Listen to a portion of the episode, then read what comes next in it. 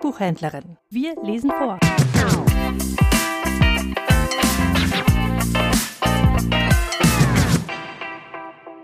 Annette von Droste-Hülshoff Der Knabe im Moor Oh, schaurig ist's, übers Moor zu gehen, wenn es wimmelt vom Heiderauche, sich wie Phantome die Dünste drehn und die Ranke häkelt am Strauche.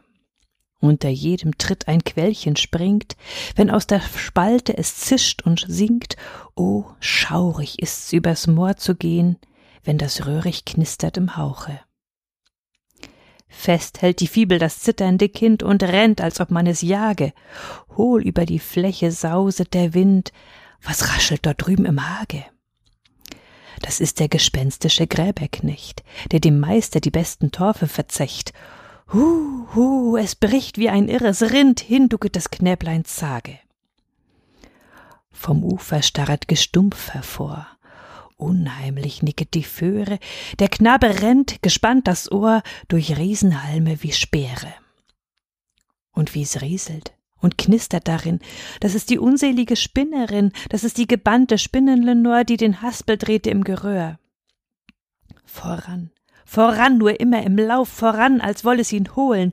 Vor seinem Fuße brodelt es auf, es pfeift ihm unter den Sohlen, wie eine gespenstige Melodei das ist der Geigenmann ungetreu, das ist der diebische Fiedler Knauf, der den Hochzeiteller gestohlen. Da birst das Moor, ein Seufzer geht hervor aus der klaffenden Höhle.